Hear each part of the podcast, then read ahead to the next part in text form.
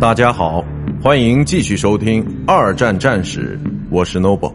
今天我和大家分享的是日本的第一次推进之菲律宾沦陷。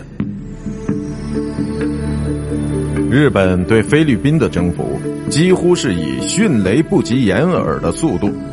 道格拉斯·麦克阿瑟率领着十一万名菲律宾军人以及三万名美国军人。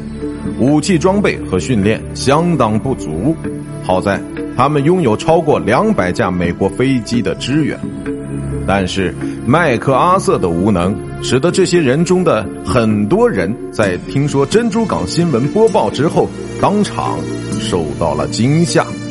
自此以后，日本控制了空中局势，在预知不会有美国海军部队抵达这里支援的情况下。日本也在海上控制了主动权。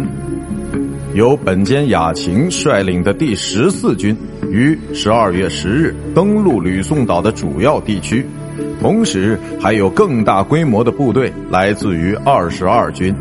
麦克阿瑟下令将占优势的盟军部队撤退到巴丹半岛，当时已经是一九四二年一月初了。他们在那里一直待到了四月九日，部分原因是日本的进攻部队早已撤退去参加新的行动，一直到五月六日，靠岸的小行政区域堡垒岛屿才最终宣布投降。再一次的，很多盟军将士又被残酷囚禁起来。与此同时，麦克阿瑟。已经受命于三月中旬离开，去指挥盟军在澳大利亚的部队。在离开的时候，麦克阿瑟发下誓言：“我一定会回来的。”